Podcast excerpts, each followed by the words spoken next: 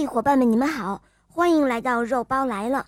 今天的故事是一位可爱的小朋友点播的，我们来听听他的声音吧。小朋友们，大家好，我我是沈谢雅，我来自北京。我喜欢小肉包童话《猫猫森林记》，也喜欢《月光岛狮王复仇记》。今天我想点播一个故事，名字叫《河狸妈妈的好邻居》。好的，小宝贝，你点播的故事马上就要开始喽，《河狸妈妈的好邻居》第一集。天一变暖，小狸狸就常常钻出家门去晒太阳。一条小河。在门前潺潺流过，河水会发出叮咚的响声，真好听啊！两岸呢都是绿油油的树林，好高好高，都快把小河笼罩起来了。岸上还有点点野花，五彩缤纷，漂亮极了。河狸爸爸妈妈出门干活了，他们都是高明的建筑师。说起这一点啊。生活在这一带的邻居们无不竖起大拇指，啧啧称赞。小黎黎正小心地沿着岸边游着，突然，一个黑黑的小脑瓜靠近了它。脑瓜油亮油亮的，皮肤非常的光滑。这个小家伙和自己差不多一般大，只是比自己细长些。小黎黎大声地问他：“你是谁呀？”呃，你好，我叫塔塔。对方回答道：“哦，我叫小黎黎。”小黎黎大方地介绍着自己。两个人爬到岸上，快活地玩耍了一个下午。到了傍晚，小黎黎听到妈妈在唤她，就说：“妈妈叫我了，我该回家了。”哦，小黎黎，你刚才跟谁玩呢？妈妈问道。嗯，他叫塔塔。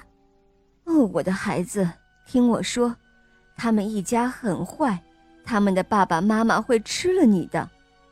妈妈严肃地说。小黎黎吃惊的瞪大了眼睛。哦，不会吧，塔塔很可爱呀。妈妈语重心长地说：“他们是水獭，不像我们专吃树，他们是肉食主义者。”吃鱼，吃老鼠，也偷吃刚刚出生的小鸟。如果爸爸妈妈不在你的身边，他们会打你的坏主意的，你可千万要小心啊！第二天，小黎黎一出来玩，就看到塔塔已经等在他们昨天玩的地方了。塔塔高兴地向他跑来，他呢也兴奋地向塔塔游去。塔塔砰的一声跳到水里。和小黎黎并肩游在一起，小黎黎突然想到妈妈的提示，就支支吾吾地说：“我妈妈不让我和你在一起玩了，她说你们会吃了我的。”塔塔听了之后啊，马上就红了脸，简直不知所措。不过塔塔的脸皮黑油油的，小黎黎是无法看出来的。塔塔无精打采地回去了。小黎黎的心里也很不是滋味。下午，小黎黎正在专心地看着一只蜻蜓在水面上飞。它有多么高超的技巧啊！